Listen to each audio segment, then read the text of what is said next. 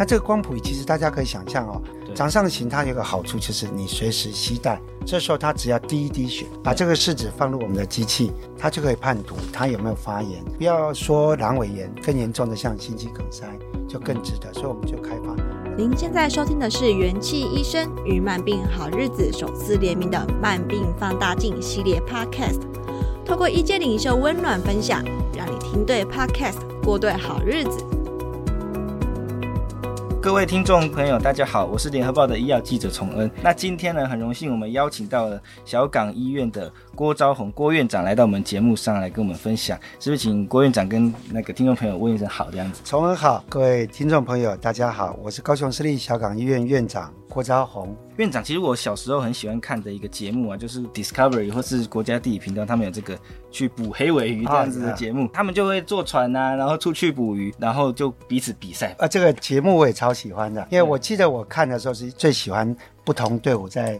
在竞争，然后每天拍我们今天捕了多少，然后回到岸上，嗯，然后专取一段鱼肉，然后看到渔民那种高兴的表情，其实是很开心。对，而且蛮刺激的。他那管子插下去拉出来，就看那个肉质，对，然后就告诉你说啊，这个可以卖多少钱。其实另外一个精彩的片段是 他们在跟啊尾鱼搏斗的过程。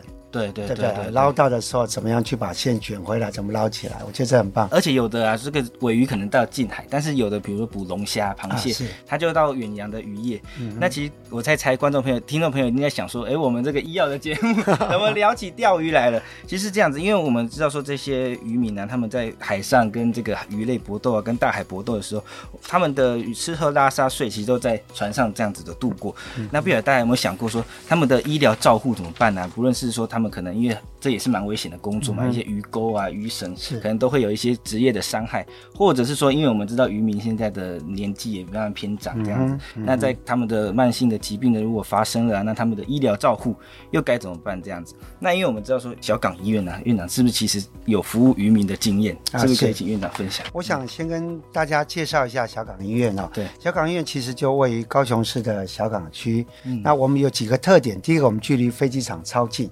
我们在全国距离飞机场最近在一公里不到。第二个，我们附近有海港，好，包括小港渔港，包括前镇渔港，所以我们那边有非常多的远洋渔业。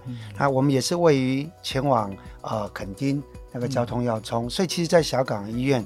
啊、呃，另外一个特点还有，我们附近有四大工业区，所以我们的附近的工厂将近有一千四百家，嗯，我们的劳工朋友大概有八万多人，所以我们其实，在那个地方是有几个特点。第一个，我们大概是位于空港、海港的交接点，所以在一些防疫啦，在一些呃未来啊新兴疾病的预防，交港医院有很大的重要角色。那第二个是我们那边的人口结构。我们刚刚提到劳工人口的比例非常高，八万多人。对，那第二个是其实它相对老化也比较严重，嗯、它大概已经几年前已经超过十六点七 percent。那么知道在二零二零，我们台湾将进入所谓的超高龄社会，其实小港应该也是会率各区之先也会进去，所以高龄人口多。另外，其实还有一个有趣，它那边平地的原住民多，因为我们知道其实原住民到平地来会从事两个工作，一般到工厂，不然就去当船员。所以为什么在小港区有很多平地的原住民？嗯，那也因为那边渔民多，所以第三个人口比例比较高的是新住民。啊、嗯，那边啊一些外籍配偶，他的比例也相对比较高。嗯，所以在这里其实就有几个比较重要的族群跟居民特性需要被照顾。那您刚刚提到的远洋。更是我们重中之重。其实，在我们那边，非常多的健康检查都是来自于各个远洋渔业的公司，他们的船员的健康检查都在小港医院做。是，哎，院长，您有照顾这些远洋渔工的经验吗？可以跟我们分享说，他们比较常出现什么样的健康状况？嗯、我想远洋渔业，我们如果从刚刚崇文也有讲到，他们其实有一些呃特性，比如说包括年纪慢慢大了，第二他们长期在海上，嗯，所以他们其实有一些慢性病哦，是非常有共通性的。比如说他们通常会有一些高血压、糖尿病，因为他们其实吃非常不正常。嗯，那有时候他们会吃到一些高糖、高盐的东西。为什么？海上的食物它储存不容易，所以这样的食物特别多，所以他们慢性病的比例，所以啊、呃，糖尿病。高血压，紧接着来就是肾脏的疾病。哦，第二个，因为渔民他长期工作的关系，所以他常常需要啊、呃、拉渔网一些重物，所以他的骨关节退化也非常严重。是，对。那另外还有一个问题就是，他们其实在听力上也比较不好。听力，听力为什么？因为他们其实渔船的噪音是非常大的。哦、啊，所以其实，在不管你在啊轮机室工作或者在甲板，其实那个噪音都非常大，所以他们听力长期也不太好。另外，其实要考虑的就是两个，一个他们的睡眠，他们睡眠其实也颠倒，所以我们在一个睡眠不好的人，他很容易影响到他的心理，所以他整个心理压力会变得比较大。所以过去在某种程度上，常常有听到一些船员家庭在啊，比如说船员回来回到家，他其实反而是容易起一些家庭争执的。好，那长期心理的压力其实也是我们要注重。那么更需要去注意的，应该是这些船员的一些急性病患。我们在平地都有可能感冒、拉肚子，甚至阑尾炎。那这些疾病发生在平地，我们都很紧急。更何况如果发生在远洋渔业，他们就医上的困难，会是未来一个处理的很重要的课题。嗯，那院长有没有遇到过什么样子特殊的例子？我举几个例子给大家听。其实我们在过去疫情期间，呃，小港医院其实就有很大概有两个到三个，我有点忘记了。我们的远洋渔业的渔工送到我们小港医院的时候，其实已经是欧卡了。嗯，那我们就非常的遗憾，也非常好奇，为什么这些人啊、呃，一个很简单的肚子痛，嗯，会拖到变成阑尾炎破掉、腹膜炎而过往。那我们跟船公司在聊的过程中才知道，其实一艘远洋渔业，它在航行期间，它如果因为船员的一个特殊状况，嗯，它要靠岸，它所付出的费用可能不下一百万。哦，要一百万，要一百万，包含营业损失那啊，包括营业损失，包括啊船舶的呃租用。哦、OK，但大家就会想说，一百万救一条命。非常好啊，值得啊！我想、嗯、啊，在座的听众朋友应该都会觉得，哎，怎么那么黑心？其实不是，大多数的船员如果肚子痛的时候，嗯，他有时候只是简单的便秘哦，因为在海上食饮食刚刚提到的。嗯、那所以你再换个角度想，你愿意花一百万治疗一个便秘吗？哦，就觉得说所以再稍等。所以怎么样去判断，反而是成为。船东一个很大的痛，所以在我们过去照顾远洋的渔工里面，其实很多有几个问题。第一个，本来是轻微的糖尿病，它可能变成严重的糖尿病，嗯、甚至它从早期的一个肾脏疾病变成要洗肾，嗯、这常见。嗯、第二个是可能就是像刚刚提到的，他因为一些腹痛或急性的病因，他因为没有办法及时就医，就产生了生命危险。那就像刚刚我提到的，在疫情期间那几个欧卡的 case，其实就让我们印象非常深刻。对啊，这真的是非常遗憾的事情，因为其实我们也就想到，大家想到偏乡就想到山地，但其实这个渔船一出去啊，他们也是孤立无援，在这个海里面，也算是一种医疗资源非常缺乏的偏乡这样子。还好有院长跟那个小港医院 可以来帮照看他们的健康这样子。那就想请教院长，就是说，像我们可能偏乡医疗很常用到这些数会医疗啊、智慧健康这样子的模式，有没有可能在协助远洋渔工的健康管理上面有一些的做法这样子？嗯、好，这其实我们。啊、呃，小港院长期以来在这一块有一些发想哦。嗯，我们一直在想说，其实过去在呃船员的远距医疗上，其实是有人做过很多努力。嗯，但过去的努力模式，我跟大家介绍一下。嗯，过去其实，在高一有成立所谓的远距照护中心，我们其实也有承接所谓的远洋渔船的照护，嗯、但那时候照护叫健康咨询，健康叫健康监测。也就是说，今天我们在船上可能装有卫星电话，那卫星电话在这个过程中，其实啊、呃，它是可以透过卫星电话来跟我们后台做一些联系，但联系的内容大部分是说，哎，今天我们有个船员他肚子痛了，请问怎么办？嗯、那医师在这边就说，哎，你摸摸看他哪里，摸摸看哪里，会不会痛？摸来摸去都是，嗯，好像都会痛。好，那你看看他有没有发烧？哎，也不太清楚。我怕他没有办法精准，没有办法精准。对，那第二个医生就会建议了，那不然我觉得你们还是靠岸看看，又靠岸又靠岸了，又一百万又不见了，所以久而久之就会觉得，嗯，这样的服务好像是很重要。但是好像不是那么到位，所以我们慢慢的就去朝向有没有办法更精准化的一个服务。嗯，所以香港医院在最近这几年跟神光科技公司开发了一个叫做掌上型的光谱仪。嗯、那这个光谱仪其实大家可以想象哦，我们在生物实验室的光谱仪，嗯、大概它的大小大概像一个书桌那么大。那这个书桌那么大，我们把它做成像掌上型。掌上型它有个好处就是你随时携带，那只要有网络。它就可以传输，嗯，那它可以检测的项目其实目前开发出来非常的多，比如说我们包括我们可以测会不会发炎，我们常见的叫 CRP，好、嗯。哦、叫 C 反应蛋白，然后我们可以监测它有没有可能 AMI，叫 troponin I、troponin T 这些指数。那我们可以看看它有没有贫血，血糖控制的如何，肾脏目前照顾的状况，这些都可以经由这一台仪器来去做传输。我们要做的一件观念就是这样子。我们回到刚刚的例子，嗯，刚刚的例子，如果有一个船员他忽然肚子痛，哎，这时候他只要滴一滴血，他像我们扎血糖，哦，他有点像血糖对，他扎一个血，他滴在试试纸上，把这个试纸放入我们的机器，他就可以判读他有没有发炎。所以如果这个发炎指数它是严重高于正常值的，我们就可以判断它绝对是有。哦，他就不是便秘，那对它应该不是便秘这样。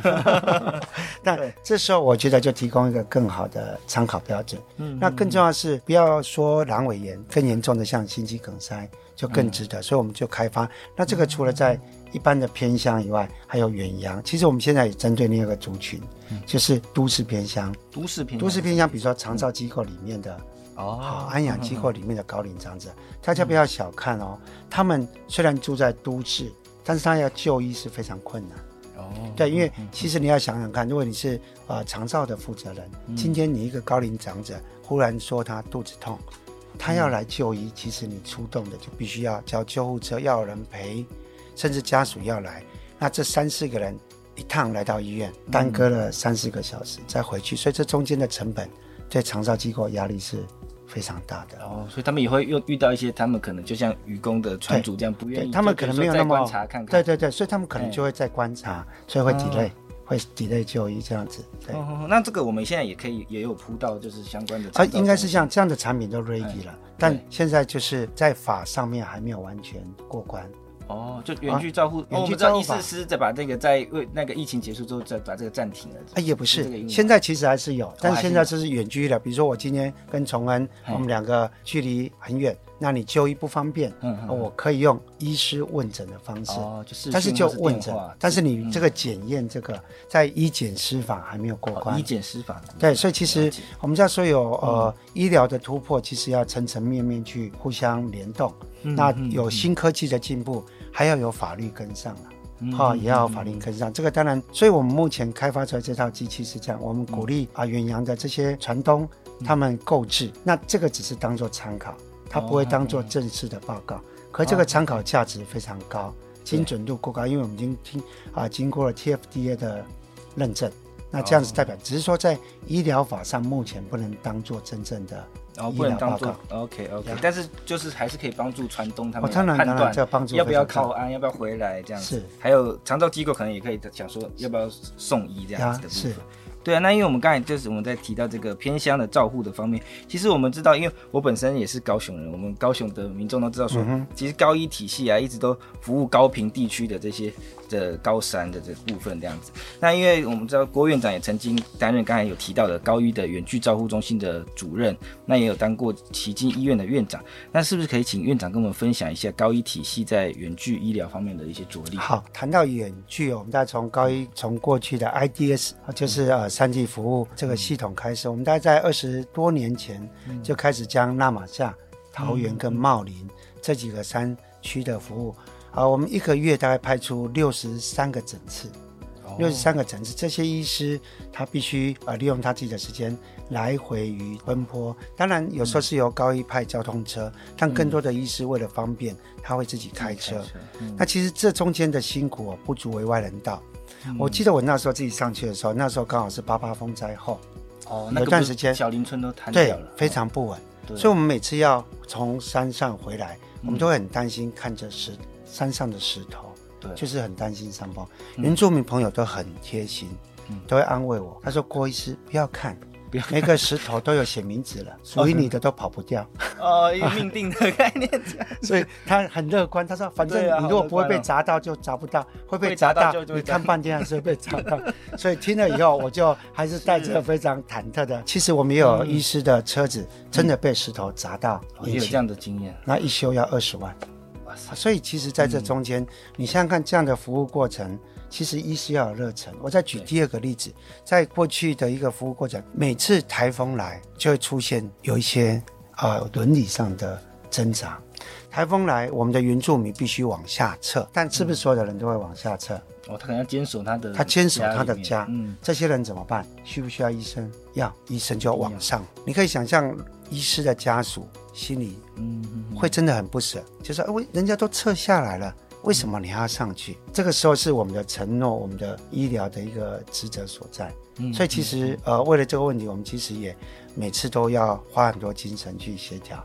所以这个就是我说，在过去这二十年来，在做 IDS 的部分，其实。我们大概高一到目前为止有已经有四十六个医疗奉献奖的得主，也是全国最多的。对，那其实这些背后都有非常非常多的感人跟心酸。我刚刚讲的那两个例子，虽然有一点点比较片面，但是您就可以以小观大，就知道这中间其实有非常多多的挣扎。嗯嗯。从三地乡一直到啊，我们后来承接了旗津，那旗津还好，它因为是海港，所以我们有比较充足的医疗资源。刚刚又有提到，其实也要谢谢。啊，当初旗津区的立委，我们管碧玲管妈，嗯，帮我们争取了一个补助，啊，旗津每个月都可以获得一些补助来撑起这二十四小时的急诊。我啊，我们其实那时候也是在挣扎医疗资源分配的合理性。我举例跟您说，我一个急诊的医师派驻在高一，我一天可能可以照顾六十个病人，他同样一个医师，同样能力在旗津可能看三个。哦，如果你是。医院，你要你要照顾哪里？旗津的居民，我本身是旗津人哦。旗津居民会跟我说：“啊，我马是狼啊。”而且旗津要到市区，其实要绕这个过港隧道，对，也很蛮长一段距离。对，而且很容易出很多交通事故。所以其实，在那个那时候，其实也谢谢，真的是谢谢在管妈还有一些民意代表，就帮我们争取。OK，所以在旗津区的挣扎是这样。接下来啊，我们随着整个版图的扩展，其实在啊两三年前应该是。啊，我们在高一的侯院长侯明峰侯院长的时代，嗯嗯嗯、我们其实跟台东就建立了一个在大武，那时候其实是我们的一个学弟啊，卢克凡卢医师，他那时候在台东大武是当卫生所所长。其实他为了大武的卫生所的业务拓展，其实他尝试拜访过全国各大医学中心，嗯嗯，各大医学中心都是心有余而力不足。你想想看，你要把一个医师派到大武来看，就会面临我刚刚提到旗津的那个问题，分配的问题。对。后来其实是因为呃，同样是高一的呃血脉出来的，所以其实那时候侯院长排除万难，就把大武的卫生所建立。但是其实要解决这个问题，我们就思考到必须靠科技的力量去解决。嗯、那我们知道那时候在五 G IoT 蓬勃发展，所以我们其实靠了。啊，我呃，应该是远传那时候大力的协助，其实我们就建制了啊。我我印象很深刻哦，那些科别建制之后，我们第一批去的几乎是各大科别的教授，哦，都教授级，都教授级的。第一天负责门诊收挂号的，嗯，让你猜是谁？劳庆林县长。哇，好，我就台东的县长，县长在那边收挂号单，教授看门诊。所以从此之后，台东大武的卫生所就慢慢成为整个台东县的标杆，也成为全台湾远距的标杆之一。嗯，好，台东它其实在那边既有远距的照护系统，它可以，比如说我们的眼底、我们的皮肤。我们的耳朵都可以靠五官镜把这些讯息送回到高一。那高一的皮肤科医师、眼科医师就不一定要来到台东大武，当地只要可以操作这个就可以了。第二个是台东大武其实跟高一有建立绿色通道。假设这里如果有一些急重症的病人，他其实在整个挂号或派送上是直接通关的。好，那当然不是只有跟高一，他跟台东马街、台东基督教医院其实都有建立这样。建立这样的系统以后，其实您如果有去过台东卫生所，嗯，你就会发现它根本不像卫生所，它里面有胃镜、有大肠镜、有超音波，那甚至现在还有复健科、牙科，哇还有急诊室，那根本是一个医院，几乎是一个小型的地区医院。对，那其实这样的决心也展现。其实我我们常常在开玩笑，过去病人来到台东大武卫生所是猛攻，给那有医生不？哦，因为医生有时候医生有时候没有，对啊，有时候医师出去巡诊，但他现在来不是了，嗯，他现在是问说，今天你要看哪一科的医师？哦，他该有的科几乎都有，如果没有，有时候视讯远距都有，所以这样的改变其实也让台东大武卫生所，我记得他是得到去年啊全国的公务人员的啊一个奖项，他几乎是公务人员的奥斯卡奖。哦，所以其实啊我们在这样的一个偏乡做到这样的成绩。其实靠的就是啊，应该多方面。第一个是当地卫生所啊所长他们的努力，嗯，台东县政府的帮忙，嗯，还有高雄医学大学附设医院的帮忙。我觉得其实多方，最重要其实还有政府。其实那时候我记得是施崇良，现在署长，嗯，那是是市长，他也是大力帮忙，所以他把整个经费挹注到这里来，所以其实造成了这样的好事了。所以刚刚提到这段呃远距跟智慧医疗，其实是这样子。我觉得智慧医疗发展的非常好，但是智慧医疗我们都常在讲，它有五个 P 啊，五个 P，比如说它必须个人化，必须可以预测，可以精准，甚至可以预防。嗯，但它最后一个 P 是很多没有做到的，叫做参与。很多智慧医疗没有落地，没有落地的结果，就有很多很炫的智慧医疗，但是没有人要用，因为他不觉得。他有感受，但是这个呃障碍在台东大武，它其实是呃没有没有这样的障碍存在。嗯嗯，对，院长开发的，包括像那些掌上型那些，其实也都是可以实际应用这样子。是我们听院长分享，其实真的觉得是这个高医体系的医师的奉献，其实是非常感人的。那其实院长刚才非常谦虚，其实这个迄今的二十四小时的这个急诊啊，是院长任内在旗津院长任内的非常。呃，致力在推动的，我还看到有就是居民就说，呃，那时您就是要调任了嘛，很不舍您 离开，所以一定要您留下来这样子。因为我们看到院长，其实您，包括您有时候提到，就是说您在这个八八风灾的时候，也是上去这个小林村二八五那个那边去支援。那比如说院长说，我们感觉到您非常关心这些医疗上面相对弱势的民众，那也把这个医疗的平权呢、啊，您也让你一直把它放在心中这样子。不晓得院长是不是在从医的路上啊，曾经有受到一些启发，或是？在这个服务偏向的经验中，有没有如何影响了您的价值观？这样子。OK，其实所有的高一的学生，大概都会被教育一个啊、呃，服务跟奉献应该是一个我们的基因。嗯、那我记得我们在我们的校长的接待室里面有一幅画，其实是人家送给我们高一的。嗯、他画的其实不是我们高一的学长，嗯、但对我们。呃，那时候大一新生影响非常重哦，就是说他是一个南大卫医师，我不知道你们有听过切肤之爱。切肤之爱其实南大卫医师在大概一八六几年的时候，那时候还是一九二八年，忘记那个年代。但是那个南大卫医师在某一天遇到一个十三岁，我印象中他姓周，那个小朋友好像叫周金耀。嗯、这位小朋友他其实是因为脚部的皮肤严重的感染，嗯，那如果没有经过好好的治疗，他可能需要截肢，嗯嗯，那那时候其实。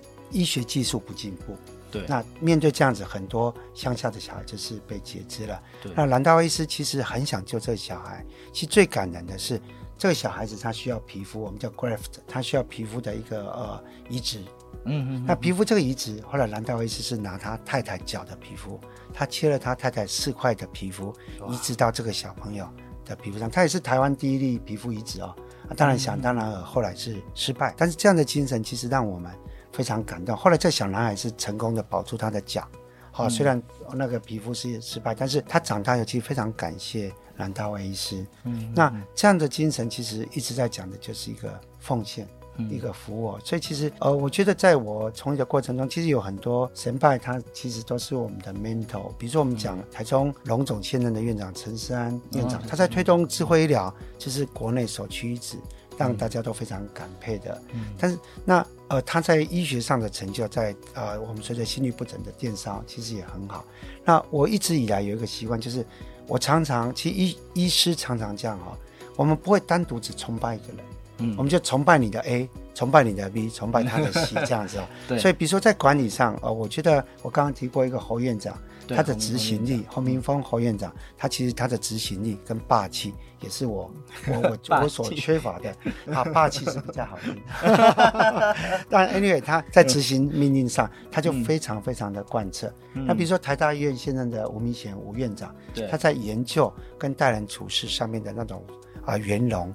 好，跟研究上的严谨，其实我跟他都是常为那个，所以我其实他是我在这方面很好的榜样。好，那我们自己学校的副校长吴登强吴副校长，更是我研究上面的导师。所以其实如果认真讲起来，在我整个医学之路上面，其实我受到很多神派的影响，包括刚刚谈到的蓝大卫医师，包括啊我们的陈山院长，包括吴明贤、洪明芳还有吴登强教授，这些其实林林总总。都给我很大不同的启发。嗯嗯嗯，因为刚才我们有提到说，在大林浦的区域或者说小港医院服务的区域里面，其实是有老化的老年人的比例呃比较高的这个情况。院长刚刚说十六点七的百分比这样子，嗯、那加上我们这些远洋渔工啊，其实因为现在可能年轻人越来越不想做这个比较重的工作，所以也有高龄化的趋势。很多长者啊，我们也看到资料说，就可能导致不过早死亡啊，不健康的渔命的延长啊，医疗资源的负担变大这样子的事情发生。那不晓得院长说，因应这个多重慢性病这样的趋势啊，院长在小港医院我们做了哪些的努力？我想针对多重慢性病，应该是未来一个很重要的议题啊、我们知道，随着高龄的来临，其实平均余命越来越长。我们知道，我们这边的平均余命啊，已经来到八十。四左右啊，哦、我们的男生是在七十七左右。随着啊寿命的延长，其实慢性病就会变多。嗯，所以其实我们面对这些高龄而且有多重疾病的个案，其实医院是要应该要有一套管理流程上的改变啊。很多医院都做差不多类似的东西。我举我们医院当例子，其实从病患来到医院，这种多重慢性病的病患，他一定会从过去是各管系统，过去每一种病都有它各管系统，比如说糖尿病招呼我们的 CKD 慢性肾病或者。呃，肺病这些都有不同的各管系统，但这些各管系统在过去也做得非常好。但唯一的坏处会有统仓效应。统仓效应指的就是我们不同行业、不同职业别之间彼此的讯息串联就会出现问题，这在管理上是一个很大的限制。那怎么打破统仓效应？最重要的就是要做整合式门诊照护。所以现在其实各大医院都有在推所以的整合式门诊。嗯，整合式门诊是一个很好的 idea。我们这样讲，就是一个医师，他只要愿意，尤其是家庭科的医师或高龄科的医师，他是可以帮忙高龄长者看几乎他大部分的病。哦，我们说几乎大部分的病，就像现在 Uber 说，应该都点，应该都点，对对对，少数点不到这样哈，所以应该都照顾得了，对，少数。啊，阿伯阿伯生病，他就没办法。哦，哎，不过这机会很少哈。但 anyway，我我的意思说，这个整合式门诊它推动的起点大概其实在这样子。我们必须说，它还是遇到了一些困难。我们过去的长者有一个，应该是我们自己也都会，你有习惯的人。你有习惯、哦、看习惯哪个医师？你今天三个医师叫你选一个，你要选谁？你选认识，都我都在那边看了。对，那选 A 也不对，选 B 也不对。嗯、那医师也有自己的习惯，我我习惯看我的胃肠科，你叫我开糖尿病的，哦、我会有一点当做他的选择依归。所以后来我们也鼓励我们的肾脏科医师跟我们的神经科医师去当这个主责的医师。那这样推动的也不错。我们其实，在健保署，它每个季它都会去监测小港医院在整个照护上成绩，其实都做得做得很好。嗯，那这是医院端。那可是医院端跟社区端其实又需要去做整合。嗯，所以在小港医院推了一个叫医养整合中心。来到医院的时候要医疗，出去社区要养护。怎么样去把医院跟社区做一个很好的结合？这个就叫医养整合。那它这里面有非常繁复的环节，比如说这病人来到医院住院或看病，要出去的时候，我们必须要评估：第一，他回到家或到机构或者到护理之家，那回到家他所需要的卫教资料绝对跟机构不一样。第二，他到机构他适合到哪里，我们必须去做盘点，把这个 allocation 做好之后，我们接下来要去做追踪，所以这就个案管理师要去做追踪。那这些做好之后，其实我们医养整合就差不多了。但不完全，不完全。为什么？其实这些人是不是所有的病都应该回到小港医院呢？其实不一定，有的要我们要做垂直整合。嗯，所以小港医院要跟附近的诊所去做联盟。像小港医院算是比较中型医院，是我们联盟的诊所大概有六到六十到八十家，最近在成长到快八十家。但是大型的医院可能有一两百家，所以这样的垂直整合是一直在做，所以变成小病在诊所。那大病再来到医院，对吧？那这样够吗？其实也还不够。最重要的，接下来要做延缓老化跟活药老化，所以我们就要去做所谓的 A、B、C 的据点。我们要去做失智共照中心，要去做 A、B、C 据点，去推动这些高龄长者。我们其实都很希望在平均余命延长的过程中，可以让高龄长者活得更好，活得更健康。啊，就像芬兰，他们都号称他们在死亡前七天才躺在床上。甚至有人 哈，这是非常 amazing 的。但是我觉得，其实在这个过程中，其实是我们努力的目标。所以刚刚提到，面对这些慢性病、高龄长者，其实从医院端的整合门诊，嗯，到医养整合，到我们医院跟诊所之间的垂直整合，其实这个都应该是要的。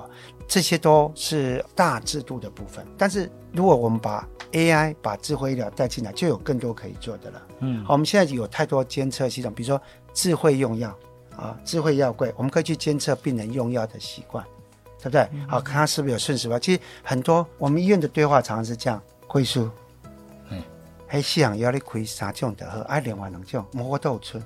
哦，我都存做这，嘿，另外一种对话说，贵叔拍摄我这个挂号没给你来，我一看，哦，真够会啊呢，啊，中晚那你无药通吃，有啊，我吃春的呀，哦，啊，吃他过去没吃，所以用药的，其实这些药物当然有一些药是很重要，他没吃会出问题，比如像糖尿病、高血压或者失智症，那有一些药当然是可以让的让的是没关系，但怎么样利用自动训练设备去监控用药的顺从性？第二个是我现在有所谓的所谓的。Robotic Process Automation 就是嗯、RPA 这个意思就是说，我们利用类似像现在 ChatGPT 这样的概念，嗯、我们可以做城市的设计，那做到什么？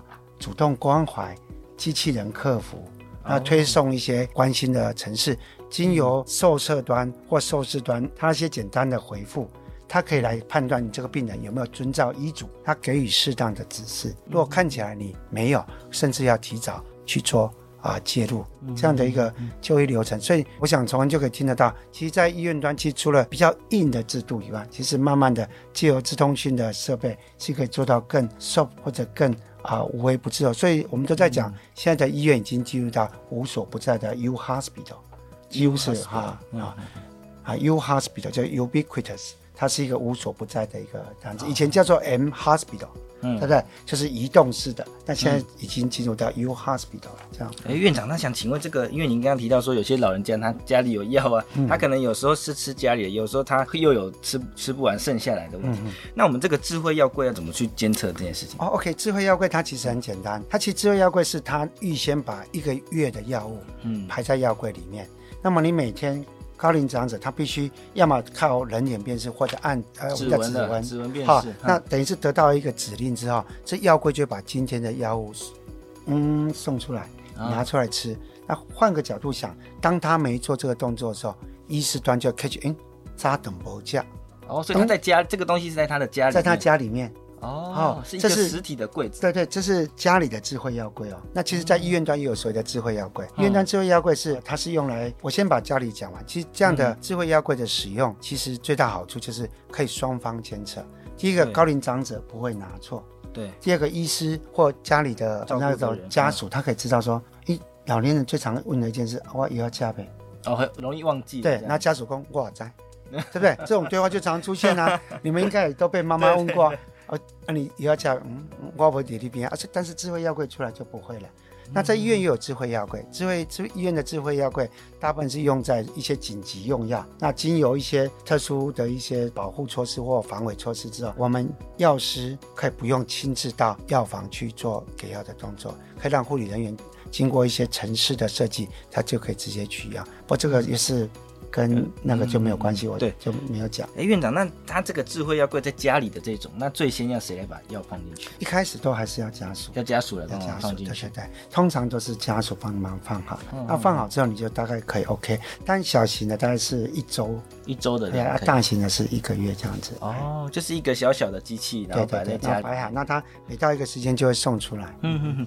哎，院长，那刚刚您有提到就是这个医养整合中心，这个我们小港医院是从什么时候开始？医养整合中心在小港。在三年前开始，三年前开始。对，那其实一开始它是散在各个不同的部门，比如说我们有所谓的出院准备服务，哦，对，我们有社区健康照护中心，我们有医院的各管师，那这些系统其实都散在医院的各个地方，其实都 run 得很好。所以现在医疗有一个趋势，它在做整合。对啊，就是这些单位，它应该是把它一条龙化。我刚刚提到那统仓效应，其实也就是这样。过去出院准备服务的资料。可能在各管师这边有时候会有沟通上的困难，嗯、但是你把它变成医养整合中心之后，嗯、那这样的那个照护端就做得更好。我从病人住院开始做个案管理，嗯、我就知道他什么时候要出院，嗯、那出院准备服务就介入，介入之后等到病人真正出院，我的社区的一个照护员就可以去追踪。啊，所以这个部分是连接的很好。这个跟哦，所以跟这个照服的服务，比如说哎有这些都有。他将来如果比如说他到日照中心，或者到所谓的住宿型长照机构，可以借由照专去做对去做追踪、做分派这样。所以其实我们期待是说，我们真最大的一个精神是希望这些病人从医院出院之后，怎么样利用更好的照护网络，避免他再度入院。嗯嗯，哎，所以这个才是医养整合的一个呃一个精髓。我们不是把它照顾好，我们更希望他不要短期入院。所以您如果去看呃整个医院评鉴里面，嗯，它对医院的一个几大必要指标，除了死亡率之外，另外一个就是十四天再入院。他非常在乎你会不会经常有病人十四天再入院这样子。嗯嗯嗯。那医养整合做进去了之后，其实香港医院的十四天再入院就明显的下降了。哦。哎，院长，那这样子主要是哪样子的病人会进来这边？呃，大部分的医养整合嘛，对啊，目前我们锁定还是高龄，锁定高龄，因为其实比较年轻的。另外一个 track 是失能的，比如说我们那边工厂多，所以有一些职业伤害造成他肢体啊失能的，那这个是另外一个 track，这是职伤的 track，那他就不是走路所谓的医养整合。医养整合在某种程度上还是针对高龄，我们医疗之外要给他健康老化。活跃老化，让他避免啊失能这样子。嗯哼，我我发现这个其实非常厉害，因为院长刚刚提到说，其实一入院的时候就已经开始想到这后面的事情，嗯、这其实相当复杂，包括跟诊所的串联呐、啊，是，包括跟这些养护中心、照护中心他们之间的联系，是，想起来其实是非常繁重的一个工作，非常绵密，对、啊，非常绵密。对，嗯，那我们这个大概有有办法知道说我们有多少人参与在这个？你说收案的病人，那。非常多哎，很多，好，非常多，因为它其实是来来去去，到了某某一定的程度，它其实就不需要再追踪。其实我们很多系统的追踪，大家都是以半年，好，半年追踪稳定了以后，因为我们应该是这样，每一个，呃，像在小港的 A 级造砖，它顶多就只能服务同时一百五十个人，哦，这法令规定哦，超过一百五十个，他认为你 quality 会下降，他就不让你再。做这样的服务，那所以你必须把在这个时间内帮他找好可以让他继续安养的一个机制出来。比如说，我们把他安排到日照中心，那这家日照中心是我们小港认可或经营的。嗯，那我们发现他在这里面，其实经过这段时间的调养，整个生活机能或啊失能的情况是由获得控制，那我们就可以出案。哦，所以就就是会有一个确定的过程，然后再把它出案这样子。对对对对。OK OK，这个真的是非常，应该算还没有很多医院在做啊，有其实也有。老实说，应该是比较大型的医院在慢慢，但是你做到什么程度，就每家医院的。比如说，我们知道像台北市立联合医院。它其实这一块做的也非常好，因为它毕竟是私立医院，所以这一块的责任它也做得很好。我们刚刚跟院长聊了很多，包括从这个偏向医疗啊、智慧医疗，到这些长者的照护，还有您刚提到的慢性病的整合医疗这个部分，我们就是其实可以看得到院长啊，其实是虽然说您在这个期间、小港两家医院，它其实不像是。刚刚提到北市联医，或者或者是一些医学中心，嗯、像是这个呃台大医院等等的，非常有这个照护的资源。但是郭院长呢，您却没有把它当成一种阻碍。其实您还是非常坚持您要服务病人的理想啊。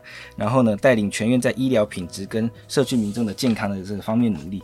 那我们刚才提到，哎，院长，不晓得说您有没有一些呃影响自己很深远的话，或是一本书，这是启发您这样子坚持理想，可以最后作为跟我们听众朋友的一个鼓励的。好，这个问题真的是可能书读的少，不我我应该说我自己很喜欢讲的话有两个、嗯、啊，其实是我跟员工常常共勉的。那、嗯啊、其实也很简单，我常常跟员工讲，就是说你把简单的事情做好，对就是不简单。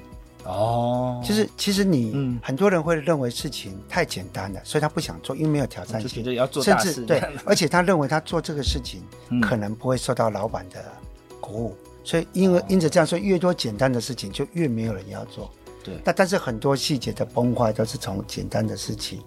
那这个我常常拿来跟年轻的住院医师勉励，比如说你如果能够把心电图判断的很好，嗯嗯，那你就是一个很好的。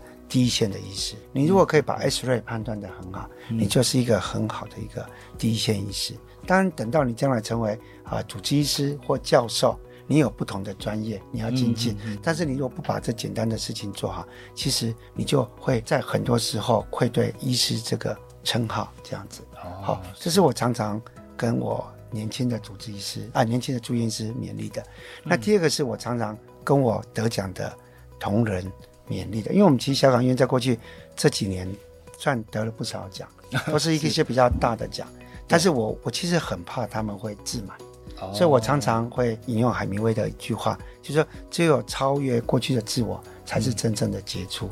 哦，好，你必须不断的去超越自己，嗯，你才会真正的杰出。所以这个是我拿来勉励得奖的人。哦，这样压力很大，你就得了奖，要超越自己就更难。对对对对对，或或者换我们以前老师常跟我们讲一句话说，嘿，我我没有要求你每次都要赢啊，只要不输就好。嗯，哎，好像这这句话也 好像 压力也大，啊，这是不能不能输。但是我们不会这样，我们其实其实很多事情是没有。最好只有更好，嗯、所以香港医院在过去这啊，我看过我们从呃 二零一八年到现在，嗯、我们拿了两次 HQA，就是国家医疗品质奖，全国非医学中心组的第一。非医学中心全国医学中心只有十九家，对，所以除了像一本像刚刚说的北市联医，它都还是、嗯、它都还不是还不是医学，可是它那么大的规模，其实、嗯、其实像过去的呃黄总院长，现在区总院长都很认真，嗯嗯嗯、但是大家。彼此竞争下，小港医院还可以拿到 HQA 的大奖，嗯、其实代表大家非常努力。所以其实我就常拿这段话来跟大家做共勉。嗯、所以在小港医院，其实在推一个叫当责 （accountability）。